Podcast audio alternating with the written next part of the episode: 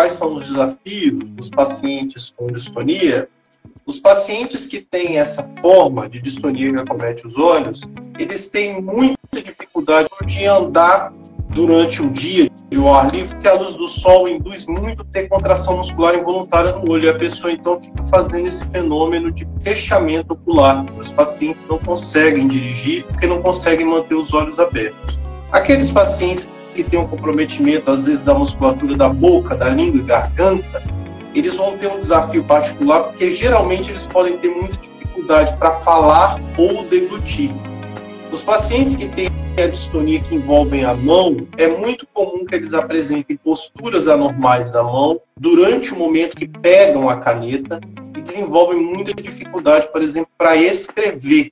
E aqueles com distonia generalizada vão ter o comprometimento do doce, isso dificultar muito a marcha e precipitar risco de queda.